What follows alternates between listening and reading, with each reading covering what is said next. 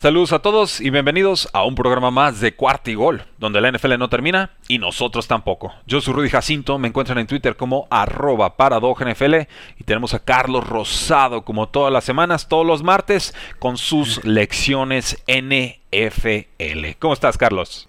¿Cómo está Rudy? Bien, bien. Aquí listo para hablar de NFL. Ya se acerca el final de la temporada. Se empiezan a ver quiénes son los equipos que van a ser contendientes en la americana, en la nacional, que están cerrando fuertes. Y bueno, aspiraciones para otros equipos que están en la pelea también. ¿eh? Todavía no se acaba la temporada para muchos de ellos, aunque tengan récord perdedor. Sí, son, finalmente ha sido una temporada muy complicada de evaluar, ¿no? Es increíble que estemos entrando a semana 15 y todavía tengamos dudas de algunos equipos. Eh, pienso específicamente de, los Buffalo Bills. Pienso en equipos como los Titanes de Tennessee, ¿no? Que de pronto te dan unos juegazos y en otras ocasiones parece que no existen, ¿no? Esto es muy extraño verlo a estas alturas de la campaña. Eh, gracias a todos los que están conectando en estos momentos. Tenemos a Jess Escareño en Facebook. Estamos aquí con eh, todos ustedes también en, en Instagram Live.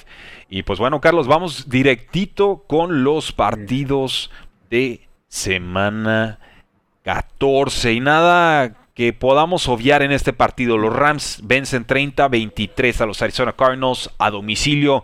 Duelo divisional muy importante. Sucedió mucho. ¿Cuál es la lección de este partido? La lección es que va a cerrar fuerte el equipo de los Rams. Eh, es un equipo que ahora sí se vio físicamente fuerte. Ah, vinieron los ajustes de Sean McVay. Ahora sí empezó a correr el balón más veces utilizando más lineros ofensivos para abrir los huecos, algo que no había utilizado, había utilizado más formaciones abiertas queriendo lanzar el balón, pero regresó a lo básico, a lo que le gusta, a lo que él sabe, correr el balón con Sonny Michel y de repente los pases largos, verticales con los receptores y la defensiva realmente hizo un gran trabajo. Creo que el partido eh, en donde lo van ganando, donde van ganando el momento del encuentro, es el pase interceptado Kyler Murray empezando el juego, se van arriba los Carnales 3 por 0 y con esa anotación pudieron haber sido 10-0 y eso pudo haber cambiado el rumbo del partido como locales con el público, pero al final fue un pase interceptado, les dio vida a los Rams y creo que fue difícil ya después alcanzarlo. Las jugadas explosivas fueron claves, pero las jugadas explosivas se desarrollaron gracias al ataque terrestre, obligaron a bajar más hombres, dejaron un safety atrás y de ahí aprovecharon esos, eh, esos espacios atrás. Este, creo que los Rams jugando físicamente bien, Odell Beckham creo que ha, sido su mejor juego en los últimos tres años, realmente la manera de correr rutas, Cooper Cup lo pongo ahí en los jugadores más valiosos este año, aunque es difícil que se lo lleve, pero qué gran temporada ha tenido. Y la defensiva, ¿no? Tremendo Aaron Donald, Leonard Floyd. El trabajo que hizo Aaron Donald dominando el centro del campo fue clave. Sí, eh, finalmente vimos la mejor versión de los Rams, no llevamos mucho sin, sin apreciarla realmente. Aparecieron las estrellas. Yo dudé de estos Rams, dije, no, no ganan, tienen muchas bajas, COVID y, y demás creo que Cardinals le ganaba la partida. Eh, pero quizás tampoco debemos estar tan sorprendidos, Carlos. La realidad es que a Cardinals hasta este año le había costado mucho ganarle a sus rivales divisionales. Creí que se iban a barrer la serie, finalmente no sucede así. Y la anécdota también, eh, que anota Van Jefferson y luego vemos la cara de su padre, que es el coach de receptores del otro lado, molesto, ¿no? Como diciendo, les dije lo que iba a hacer mi hijo y no lo pudieron detener inútiles. ¿Cómo se atreven? Sí, no, ahí, ahí, ahí hay un error, ¿no? De, del safety. El safety, la responsabilidad es mantente lo más atrás que pueda, deep at the deepest, así lo más atrás, para evitar que te gane la espalda tomó un mal ángulo ya cuando se quiso recuperar, porque además giró eh, el cuerpo, ya cuando se quiso recuperar, bueno, ya lo había rebasado Van Jefferson y era imposible cerrar el espacio atrás. Entonces son los pequeños detalles que marcan la diferencia. Si ustedes ven el juego, la gente que se percata un poquito, lo tiene la oportunidad de verlo otra vez, son pequeños detalles que marcan la diferencia. Es el pase interceptado a Kyler Murray, es ese pase largo por error del, del safety, otro pase que también conectan con Cooper Cup, pero las jugadas explosivas fue lo que estuvo ayudándole también a, los Rams. Y, y, qué significan esas jugadas explosivas? Es el momento del partido, que justamente con una jugada grande cambias el ritmo, le das más ánimo, más energía a la ofensiva y de repente vinieron las anotaciones. Y este y también hubo una decisión, ¿no? También polémica de Kingsbury cuando pudo haber intentado el gol de campo en lugar de jugársela en cuarta oportunidad, estaba en territorio de, de, de los Rams son detalles importantes que grandes coaches y que él tiene que madurar. A ver, todavía quedaban como seis minutos, voy abajo por 10 puntos, dos posesiones, tiro el gol de campo, me pongo a 7, no presiono a mi equipo y es el momento de sacar puntos. Sin embargo, los detuvieron en, en cuarta oportunidad, no sacan puntos, le regresan el balón a los Rams y siguen abajo por dos posiciones. Sí, Sí, eh, vamos, es un equipo agresivo, un equipo que dice voy a dictar condiciones, pero a veces ese tratar de dictar condiciones compromete demasiado, ¿no?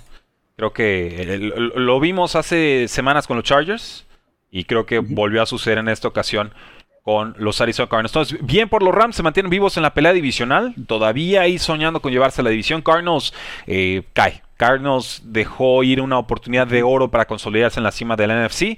Ahora regresa el pack, ¿no? Con los Packers, con los Bucaneros y con algún otro equipo como Rams que esté amenazando con llevarse ese puesto. Comentarios del público, Carlos, están muy felices de verte en nuestro Facebook. Nos dicen, vamos Pats por esos Colts. Jafet Padilla, excelente programa, invitado. Eh, saludos y Go Raiders, nos dice Guillermo Barcena García. Eh, Tigrillo, si estás escuchando la transmisión, ven canijo, ayúdame a cambiar el cable. O bueno, aquí vamos a cambiarlo manualmente porque se me apaga la laptop y no, no queremos que se nos apague la laptop. Resulta que es el mismo cable que la cámara. Listo, ya quedó. Muchas gracias, Tigrillo. Qué amable, todo bien. Y Luis Ramos nos dice: Saludos, señores. ¿Qué creen que ha hecho Kansas City para volver a ser contendientes a ganar el Super Bowl?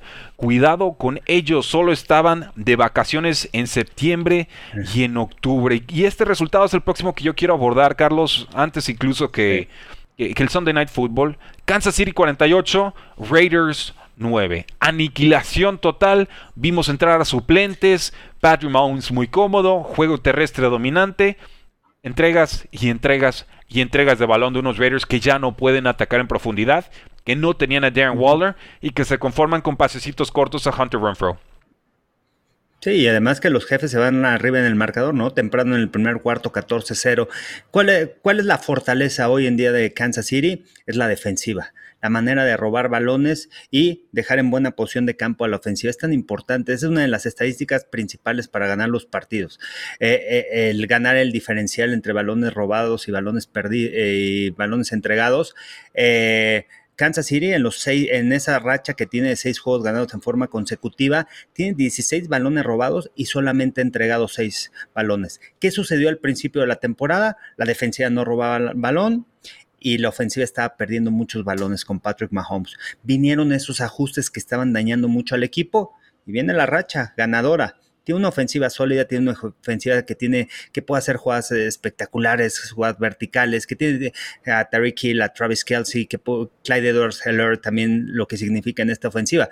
Pero ojo, la clave aquí de los jefes de Kansas City es la defensiva, la manera como ha detenido a los rivales, como ha presionado al coreback, como ha provocado esos balones sueltos y eso, ahí yo sí le tendría miedo a Kansas City. Y Spagnuolo con su filosofía, esa es su filosofía, es disparar, jugar personal con los profundos, arriesgarte y provocar equivocaciones. A lo mejor te van a completar un pase de más de 20, 25 yards, te van a anotar, pero él se va a arriesgar porque en cualquier momento tras la presión de la defensiva y lo mostraron, bien el intercambio de balón y bien el cambio de momento del partido. Entonces, creo que al final los jugadores a la defensiva han entendido el esquema defensivo, han entendido la filosofía, han hecho algunas modificaciones, ya no colocan a Daniel Sorensen atrás para cubrir pase, lo utilizan más.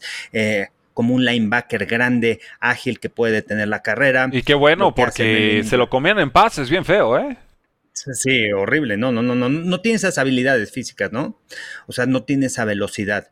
Y, Melvin, Melvin, Ingram, lo que significa del otro lado, Frank Clark, movieron a Chris Jones en el centro del campo, dominando con Jaron Reed. Entonces, creo que hay que tenerle miedo a esos jefes de Kansas City. Tienen experiencia, saben lo que es jugar, saben lo importante que es jugar bien en el mes de diciembre, llegar enrachados a enero y aguas, ¿quién los pueda parar? Tienen a Patrick Mahomes, uno de los mejores corebacks en la NFL, elite en la NFL, elite, y bueno, al final va a ser complicado ganarles por el apoyo que tienen a la defensiva. Sí, qué bien le han caído en defensiva a los Chiefs tantos jugadores que han llegado, ¿no? El, tema de Melvin Ingram que llega por trade, Juan Thornhill, el, meterlo ahí para que pueda estar un poquito más libre, el Honey Badger, eh, en fin, jugadores en todas las líneas. Eh, eh, ¿qué es? Will Gates, se me fue el nombre, el del linebacker del segundo año.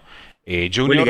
Eh, vamos, son muchas piezas que están como reacomodando en la defensiva y están funcionando a un gran nivel. Cuidado, pueden nuevamente ser líderes de la conferencia y entonces el Super Bowl o el camino al Super Bowl pasaría por Arrowhead Stadium. The Raiders, gracias por participar.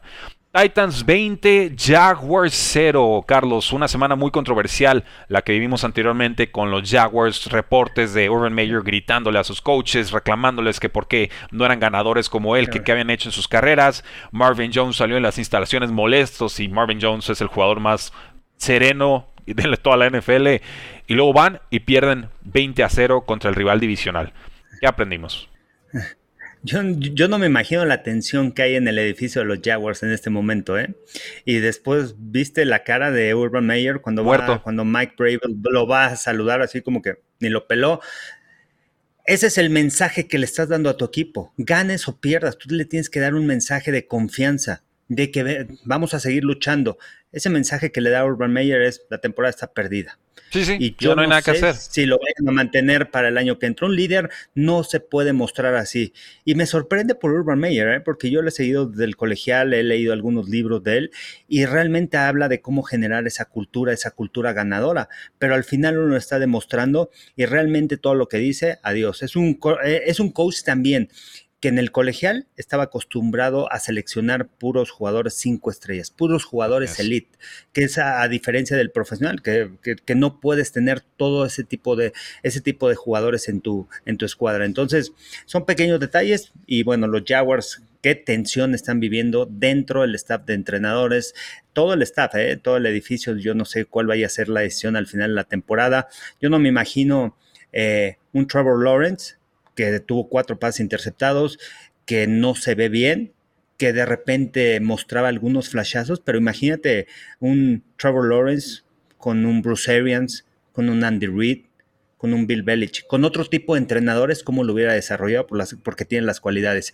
Y por parte de los Titans, ahí se mantienen, ¿eh? como líderes del sur de la americana, se van a meter a postemporada, como sea, van ganando, dominaron. La defensiva al final es lo que los ha mantenido ah, ahí y bueno, los va a llevar hasta postemporada. No creo que les dé a los Colts para, para ganar la división y además los dos juegos que ganaron, este, los dos juegos los ganaron los Titans eh, en contra de los Colts, los dos los divisionales. Pero bueno, ahí van a estar, van a estar bien entrenados eh, por Bravel. Me gusta lo que ha hecho sin ser espectacular, pero con todas las lesiones ha sabido resolver esos, esos problemas. Sí, ojo, los Titanes solo comprando tiempo en lo que recuperan efectivos. Falta AJ Brown, falta Derek Henry.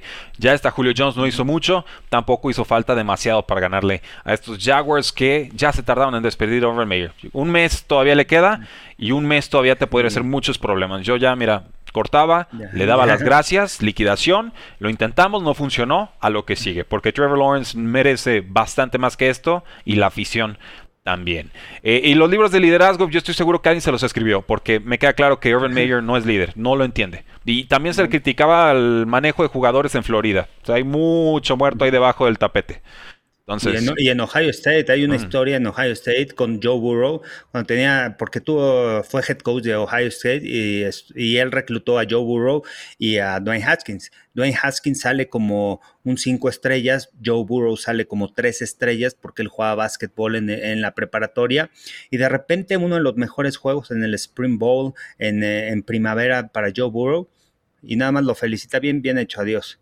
Y, es de las cosas que se critica, que lo criticaban mucho, ¿eh? que no pelaba a los jugadores que no eran cinco estrellas. Y, en esa campaña, bueno, Dwayne Haskins fue el coreback titular y eso provocó también el cambio, el transfer de Joe Burrow para que se fuera a LSU.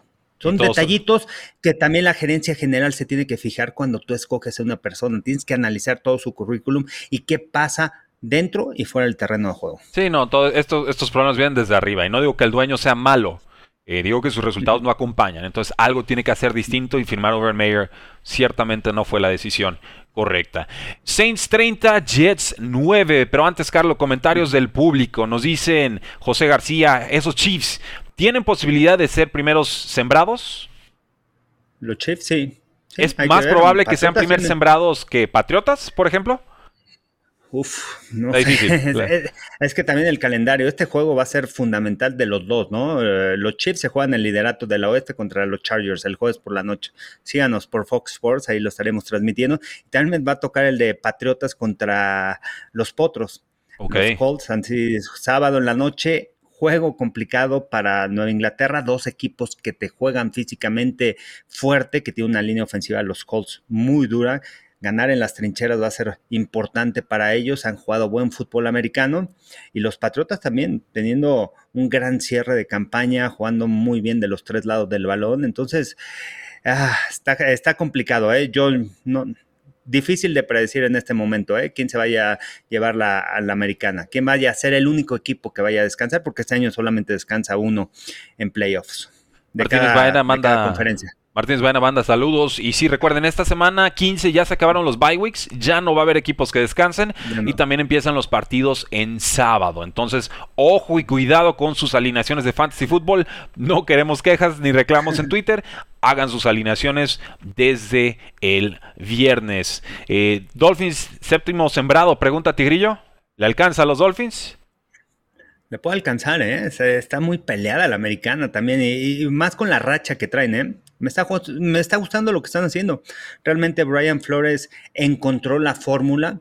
Los jugadores entendieron qué es lo que quería transmitir Brian Flores en la defensiva y desde ese juego contra los Ravens empezaron a ganar, siendo agresivos, disparando y a la ofensiva no perdiendo el balón haciendo jugadas. Ojo, porque también tienen muchos jugadores en, el, en, el, COVID varios no van a jugar los corredores, ¿no? Más que nada, Philip Lindsay va a ser uno de ellos ahí por si, si está libre en el waivers y van a jugar este, ya son las últimas semanas del fantasy, puede ser una de las opciones porque no sé si vaya a jugar Ahmed, no sé si vaya a jugar Miles Gaskin, si le dé tiempo para, para el tema de la prueba este, negativa y que puedan participar en el juego. Así es, tenemos más de 30 casos positivos de COVID en los últimos días, entonces también una situación a monitorear de cara a la NFL y de, por supuesto las finales, o bueno, postemporada, mejor dicho, del fantasy fútbol. Luis Ramos nos dice, creo que el problema es Urban Mayer, está claro que los jugadores no lo quieren, se han dado por vencidos con él, de acuerdo. Y Luis de Tache Rivas nos dice, saludos live de lujo, muchas gracias. Eh, también nos preguntan, Carlos, eh, Packers, primero en la nacional, ¿va a cerrar primero?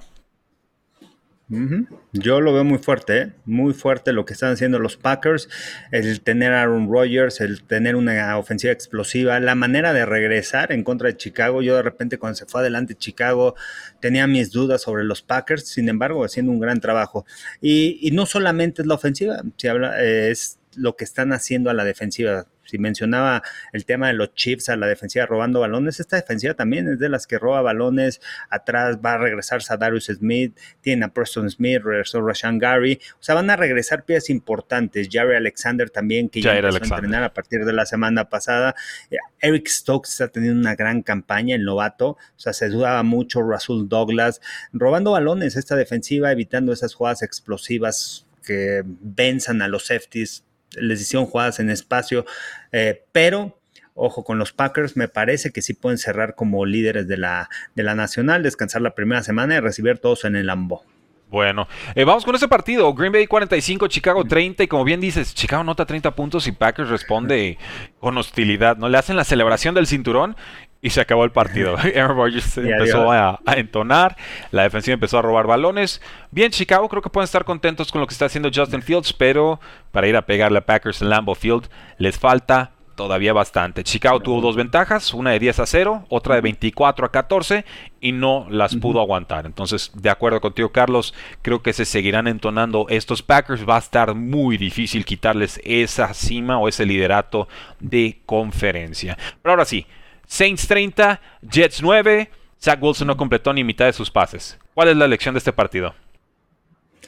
Lo que tiene que aprender Zach Wilson ya enfocarse en la próxima temporada. Esos Jets, no sé qué esperar. Robert Salah, yo creo que lo van a aguantar un año. Sí. Algunas decisiones así complicadas, pero creo que bueno, lo van a aguantar todavía confío en él, me gusta mucho como coordinador defensivo por la relación que tiene con los jugadores. Y por parte de los Santos de Nueva Orleans, bueno, Tyson Hill ahí se mantiene como mariscal de campo titular.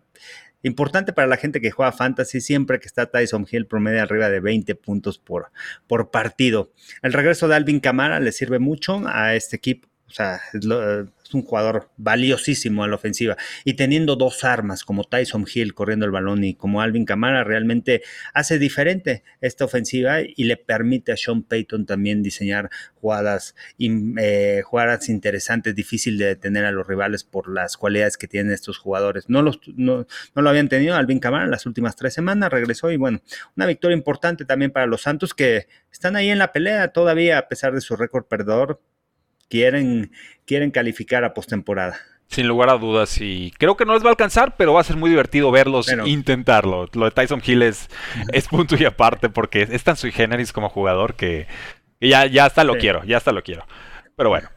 Vamos con los Falcons, 29, Carolina 21, Carlos. Una de las sorpresas para mí, yo tenía Panthers ganando este partido porque defensivamente en momentos de la temporada se habían visto mejor y sin embargo volvimos a este carrusel de corebacks. Cam Newton, entrega de balón, pick six, entra PJ Walker, juega peor, vuelve Cam Newton, o sea, el problema no son los corebacks, Carlos. Para mí el problema pues es, Matt Rule. Y bueno, y cambiaron el corredor ofensivo, ¿no? Para pues porque cambiaron en la de chivo expiatorio, pero pero no, ¿eh? y, tiene una defensiva fuerte, es una defensiva que presiona al coreback y todo, de las mejores defensivas, de las top 10 también que hay en la NFL, pero realmente si, si pierdes balones, esa estadística es clave, y más si te regresan un pase interceptado hasta las diagonales, otra vez le volvieron a interceptar a Cam Newton, y los Falcons, bueno, ya lo habíamos mencionado aquí, ¿no? Que dependen mucho de lo que pueda hacer Cordell Patterson. Cuando, cuando Patterson está en la ofensiva, realmente cambia eh, esa manera de mover el balón a la ofensiva, le quita peso también a Matt Ryan. Cuando no está, bueno, han tenido, ha sido complicado mover el balón. Los Falcons no se quieren quedar fuera y bueno, ya con eso los Panthers ya prácticamente va a ser, quedan eliminados. No por números, pero sí por lógica, ¿no? El aspecto, el aspecto mental, el aspecto del momento de lo que va de la temporada, este, el Cam Newton, cómo se va a recuperar, ¿no? De, de, esos dos partidos. La semana pasada, esta semana le volvió a interceptar y contra Miami, que tuvo su peor partido, yo creo que en la carrera de, la NFL, ¿no? Entonces son detallitos ahí. Reestructuración también en Panteras. Matt Rule se va a mantener, yo creo que sí. ¿Y quién será el coordinador ofensivo? Más adelante. Es que si no te alcanzó Joe Brady, ¿qué te va a alcanzar? ¿Qué te van a... Ahora, eh, ahora, la decisión que toman, ¿no? Dejan ir a Teddy Bridgewater. No digo que Teddy Bridgewater sea un coreback elite, pero lo dejan ir. Pero ni Sam Darnold ni Cam Newton son mejores que Teddy Bridgewater en este momento. No, y han pagado un dineral por todos los que se han cortado y firmado, ¿no? Cortan a Cam Newton con mucho dinero muerto de por medio. Bueno, había que dejarlo ir. Teddy Bridgewater, dos años, 60 millones de dólares. Y lo dejas ir al primer año porque, ah, queremos ver si hay algo mejor. Y pagas una segunda y una cuarta y una sexta por Sam Darnold en su último año de contrato. Le pagas sus 18 millones extras al año siguiente porque eh, tiene esa extensión o esa opción de, contrato por ser de primera ronda. Juega horrible, ya no sabes ni cómo deshacerte de él. Ahí le va otro dinero a Cam Newton, le pagamos 7, 8 millones. Ah, que creen, tampoco no está jugando bien. Entonces, pues a qué jugamos, ¿no? Aquí, el... Qué bueno que sean arriesgados. Aquí el tema es que hay que arriesgar con mesura y saber cómo, cuándo y dónde arriesgar. Y pues la han fallado en todas. Entonces, yo aquí sí, los veo en modo John Elway, pero este más agresivo todavía. Una, una cosa tremenda, pero bueno. sí. Allen Robinson nos dice Armando Robledo, sí, eh, vimos una, un intento de tacleada de Allen Robinson tan triste que sirve de advertencia. Si un jugador no quiere estar en el equipo, muchas veces conviene hacerle caso. Eh, y nos preguntan, Carlos, Daniel Valdemar, ¿qué opinas del próximo Vikings contra Chicago en el Monday Night Football? ¿Cómo ves ese partido? Ah, creo que los Vikings tienen ventaja, ¿no? Amplia ventaja para ganar sigo creyendo que su roster es sólido. Este, tiene al mejor receptor, de los mejores tres receptores con Justin Jefferson. Cuando fue un buen fútbol americano, Kirk Cousins, aunque le interceptó en el jueves por la noche, en semana corta, pero creo que tiene la manera de, ganar el partido, ¿no? Han corrido bien el balón y la defensiva de Chicago, bueno, no es la misma de antes, no, no está Khalil Mack, ya está fuera toda la temporada, Gibson como que quiere levantar la mano, Robert Quinn también como pass rusher, pero eso no es una defensiva sólida. 45 puntos, ¿no? 40 y tantos puntos le metieron los Packers esta semana, vinieron de atrás y creo que creo que los Vikings ahí este urgencia. Tienen que, tienen que ganar con sentido de urgencia este partido por el tema de también quieren estar en postemporada y tienen el roster, tienen al equipo. Y Mike Zimmer sabe que si no califica Minnesota este año a postemporada, está fuera ¿eh? de los Vikings, por todas las decisiones que ha tomado, por los partidos como los ha perdido al final, que no ha sabido cerrar casi pierden contra de Pittsburgh, ¿no? Después de tener una ventaja, lo estaba blanqueando en la primera mitad y de repente, pum, pum, los Steelers en el cuarto cuarto y vinieron de atrás, se quedaron cerca. Pero Mike Zimmer, ojo, porque está en la silla caliente y para él es fundamental calificar con los Vikings. Ahora o nunca. Tenemos comentario en Instagram, nos dice un tal Carlos Ramos. Saludos, Carlos, el tocayo. Y Daniel, Dami MCZ, perdón, dice: Saludos, consulta. ¿Consideran que el regreso de los Chiefs los pone de nuevo con favoritos del AFC? Eh, ya lo comentamos, queda grabado, pero sí, con Patriots quizás. Sí, no, no, y el regreso, bueno, ya son seis juegos ganados en forma consecutiva. Es una defensiva que ha permitido menos de 13 puntos en esa racha ganadora. O sea, es una defensiva que no está permitiendo puntos y bueno. ya, ya, lo comentamos, ¿no? Ya habíamos hablado de, la defensa. Queda constatado. La respuesta es sí. Seahawks 33, Houston 3. Empezó bien David Mills, completando muchos pases. La segunda mitad desaparecieron todos de Houston. No les avisaron que el partido era de cuatro cuartos, jugaron solamente dos. ¿Qué aprendimos en este partido? Aprendimos que ya poco a poco entró en ritmo, ¿no? Después de la lesión Russell Wilson, que cuando regresa, regresa mal, no había tenido precisión en sus envíos y poco a poco fue creciendo en la semana contra los 49ers. Lograron mover el balón de diferentes formas, con equipos especiales lograron anotar, haciendo jugadas a la defensiva, robando balones y bueno, Russell Wilson entrando también eh, en ritmo y concretando esos pases, ¿no? La semana pasada contra los 49ers completó el 81% de sus envíos y esta semana las jugadas explosivas. No dejen atar el Rocket, te van a atacar vertical, ya saben, esas trayectorias cruzadas, les gusta mucho atacar a Russell Wilson y creo que bueno, van a entrar en ritmo y ahí están en la pelea. Los Seahawks, no sé si les alcance para, para playoffs, se van a enfrentar el domingo en contra de los Rams, va a ser un muy buen duelo, ¿eh? me gusta por, cómo están jugando los dos equipos, ¿no? Y bueno, tampoco le ganaron a, los Seahawks a un equipo elite en la NFL, ¿no? Los oh, Texans no, tienen muchos problemas. los Houston Texans de David Mills, Carlos. O sea. Aguas. No, cualquiera, no cualquiera. Y pronto a los Titans. Y, este, bueno, le ganaron a los Titans, ¿no? Y le robaron balones. Así es. Pero no, este, los Seahawks ahí están. Yo mi pregunta es qué va a pasar al final de la temporada con Russell Wilson. ¿Se va? ¿Se queda? Se va. equipos interesados? Se va, se va, se va, se va, Carlos. Es que ganan este partido, ganan este partido sin siquiera dejarlo pasar. O sea, realmente esto de Let Ross Cook, pues ya pasó mejor vida. Corrieron con Rashad Penny, les funcionó. Pues contra Texans les funcionó. A ver si les funciona contra un equipo de de veras, ¿no? Yo creo que Russell Wilson, lo mejor para todas las partes es ya cortar con esta etapa. Eh, están todos frustrados, se nota. Saquen dos primeras rondas, denle las gracias, le retienen el número cuando quieran y a, lo que sigue. Ni Seahawks sabe usar a Russell Wilson y Russell Wilson realmente lo veo contento en los Seahawks. Esa es mi lectura y esa es la postura que voy a defender todo este verano. Dallas 27, Washington 20. Sale lastimado Taylor Henneke. Parece que no es de gravedad, pero sale lastimado porque le pegaron por todos lados. ¿eh? Esta línea defensiva de los vaqueros de Dallas recuperó a Randy Gregory, recupera a Neville Gallimore. Por supuesto, le sumamos al pass rush de, Mark Lawrence, como siempre. Y pobrecito, verdaderamente cuidado con el equipo que se enfrenta a esta línea defensiva de vaqueros cuando su línea ofensiva no pueda protegerlo, porque se la va a pasar muy mal. ¿Qué aprendimos? Aprendimos que los vaqueros dependen mucho de su defensiva. Esa racha que tuvieron de seis juegos ganados después de la primera semana fue gracias a los intercambios de balón provocados por la defensiva, las capturas, las jugadas grandes.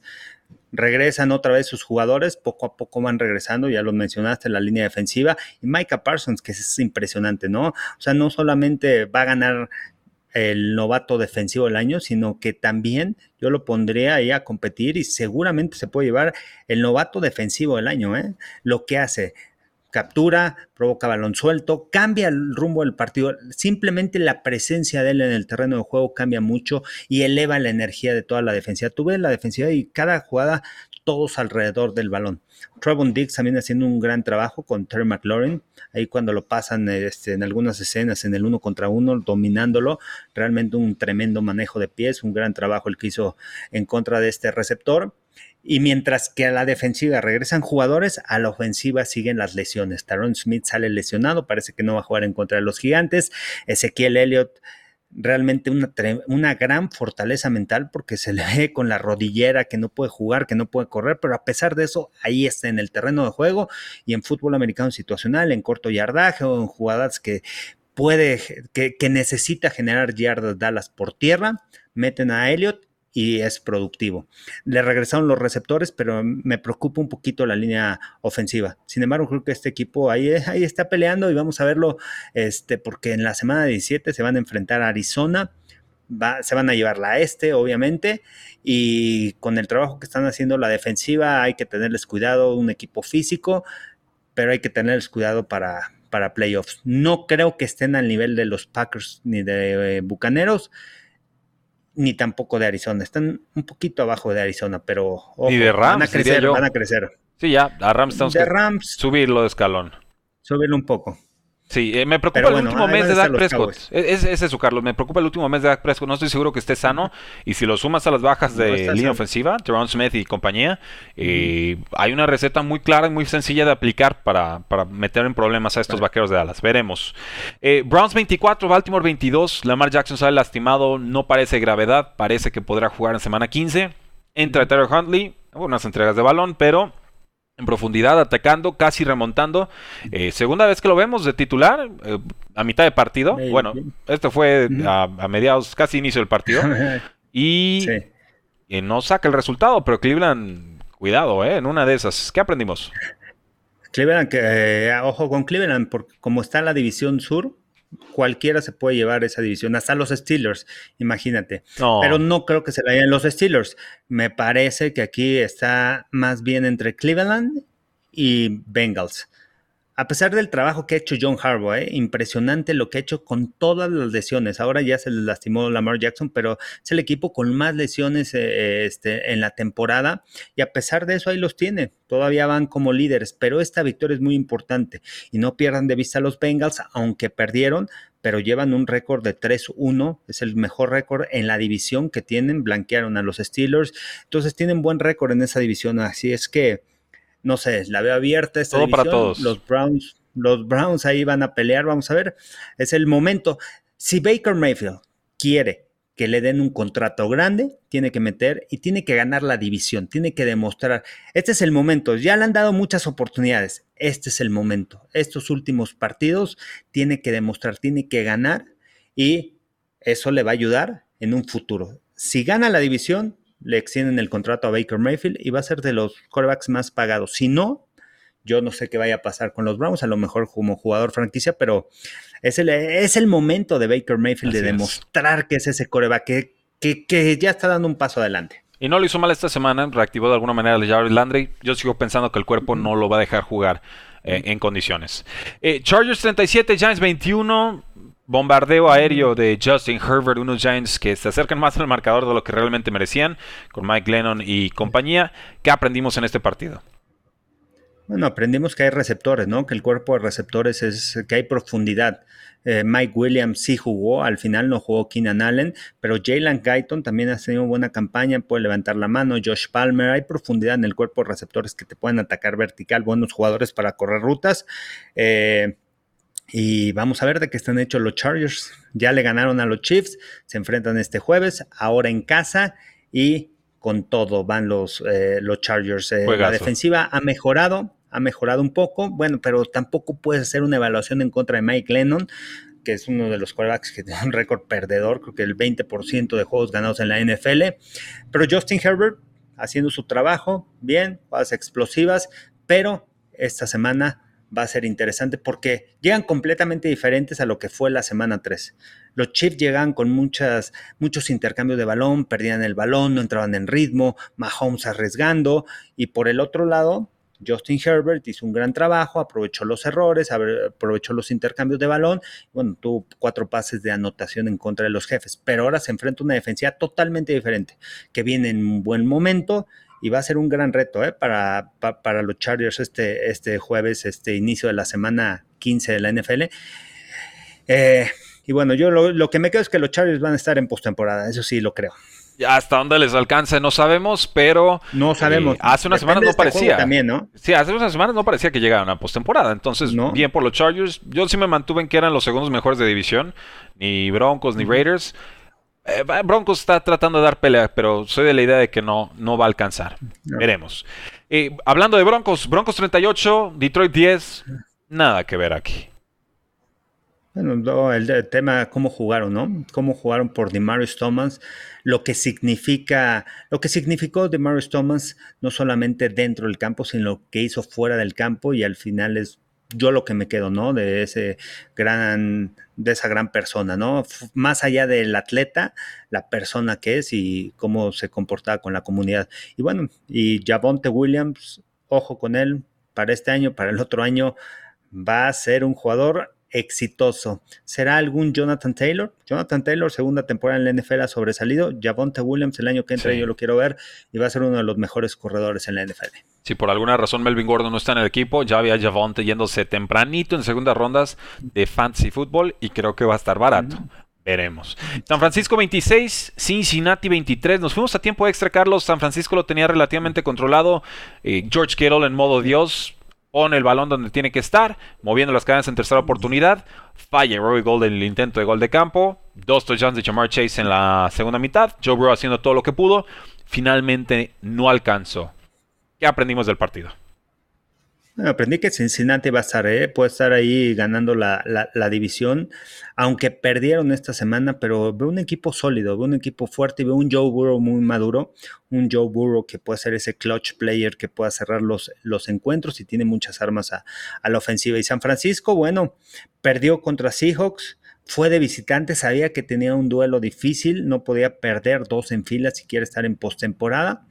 Hicieron lo posible y lo que significa Divo Samuel en esta ofensiva. Más allá de George Kittle, que obtuvo, que consiguió más de 150 yardas por aire, pero lo que significa Divo Samuel a la ofensiva, que lo han utilizado por tierra, por aire, que anotó por, por tierra otra vez, pero en esta ofensiva es un jugador valiosísimo porque cambia el momento cambia la manera de ajustar de las defensivas sobre la ofensiva de, de Kyle Shanahan y lo ha utilizado de manera correcta. Contra los Seahawks no jugó Divo Samuel y les costó trabajo. Así que creo que es una de las piezas claves eh, en esta ofensiva y ha tenido una tremenda campaña también y dependen mucho de él. Y llegamos entonces a nuestro último partido del día, pero quizás el más importante por las implicaciones de postemporada. Bucaneros 33, Búfalo 27 en tiempo extra. Tampa Bay ganaba por paliza 24-3. Búfalo a pura fuerza de voluntad y con un Josh Allen que acaba en bota médica, eh, pero podrá jugar la próxima semana. Remontan, o bueno, alcanzan, consiguen el, el volado, primera posesión y nada, despejar Consigue Bucaneros el touchdown con Brissett Perman, que firmó hace como dos semanas. Regresa a los Bucaneros. Gana Tom Brady. Eh, la conferencia está, está a modo. ¿Qué aprendimos?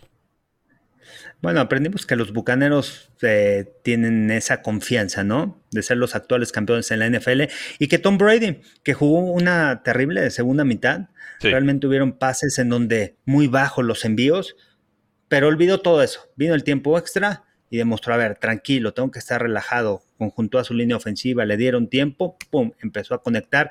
Y eso es lo que marca la diferencia de un coreback elite en la NFL, ¿no? O sea, que a pesar de que empieza a tener errores, empiezas bien, bajas en el juego y de repente no, a ver, a ver, a ver, ¿qué está sucediendo? ¿Dónde están mis errores? Empiezo a ver este, las fotos del partido, cómo está ajustando la defensiva, cómo me estoy plantando, no estoy, estoy perdiendo mi mecánica para lanzar el balón, me estoy apresurando y eso lo corrigió Tom Brady. Y por el otro lado, los Bills de Buffalo me gustó, ¿eh? Gran carácter, gran fortaleza mental de Josh Allen en la segunda mitad, jugadas diseñadas para él. Eh, y al final, bueno, la primera mitad no llevan ningún acarreo con los corredores, todas las jugadas eran diseñadas para Josh Allen, creo que fueron tres acarreos y nada más. Sin embargo, me gustó el ajuste que hicieron en la segunda mitad, mucho más agresivo, disparando, disparando con Matt Milano en el centro del campo, ejerciendo presión. Eh, y los Bills de Buffalo van a estar en postemporada. ¿Seguro? No están en su mejor momento. ¿Seguro? ¿Seguro? Yo creo que sí, ¿eh? aunque tienen un calendario difícil, yo creo que sí van a estar en postemporada si juega Josh Allen, ¿eh? si se recupera de esa lesión. Claro. Eh, Y más que nada, ¿sabes qué? La confianza que también les regresa a Sean McDermott, ¿no? Porque eran blanqueados en la primera mitad y cómo vienen esos ajustes y logran empatar el partido. Al final, cuando tú consigues eso en un partido donde te están dominando en la primera mitad, realmente le regresas la confianza a tu equipo. Y un aprendizaje, bueno, de lo que aprendí yo la temporada pasada fue del Kansas City contra Tampa en temporada regular. Los dominaron en la primera mitad, la segunda mitad hicieron ajustes, venían para atrás, se quedaron abajo por tres puntos, pero ese aprendizaje dentro de la primera mitad y ese ajuste en la segunda mitad les dio la confianza y de ahí ya no volvieron a perder. No sé si los Bills de Buffalo vayan a, vayan a ganar. A enfrentarse nuevamente a los bucaneros. Pero al final el venir de atrás te regresa esa confianza al equipo y la manera como jugó Josh Allen, ¿no? Al final de, eh, la, bueno, en la segunda mitad, tercer y cuarto cuarto. Sí, hay, formas de ganar, hay formas de perder. Bills eh, perdió con decoro y aprendiendo y sí sería muy peligroso para Bucaneros volvérselos a enfrentar precisamente por lo que dices, porque parece que encontraron una forma muy efectiva de atacar en esa segunda mitad y creo que Bucaneros no quiere volver a enfrentarlos. Eso eso lo tengo muy claro. Pero eh, ganador tú, Carlos, ganador yo por haberte escuchado, ganador el público por haber estado con nosotros en esta transmisión que ahora sí mandamos a Facebook y a YouTube y a Twitter y también a Instagram Live. ¿Cómo podemos buscarte en tus redes sociales? estoy en TikTok, Instagram y Twitter, arroba Carlos Rosado V. En Facebook, Carlos Rosado 15 y en YouTube, Carlos Rosado Sports. Y bueno, síganme en las transmisiones. Estaré el jueves con el Chargers en contra de los Chiefs y el sábado los dos partidos, los Raiders en contra de los Browns y la noche el de Patriotas contra Colts. Y el domingo los Cowboys contra Giants y el de Seahawks contra los Rams. Así que cinco partidos, mucho trabajo esta semana. Oye, sí, están desquitando la nómina ahí en Fox Sports, ¿eh? no, hay que trabajarle, hay que darle. Eso, felicidades, felicidades. Si no se lo pierdan, digo, empieza con todo esta semana, Chargers contra Chiefs, Thursday Night Football por Fox Sports. Disfrútenlo y por lo pronto síganos aquí en todas nuestras plataformas. Suscríbanse a los podcasts de Carlos Rosado y también el de Rudy Jacinto. ¿Cuál? Pues cuarto igual con Rudy Jacinto, por supuesto. La NFL no termina y nosotros tampoco. Cuarto y gol.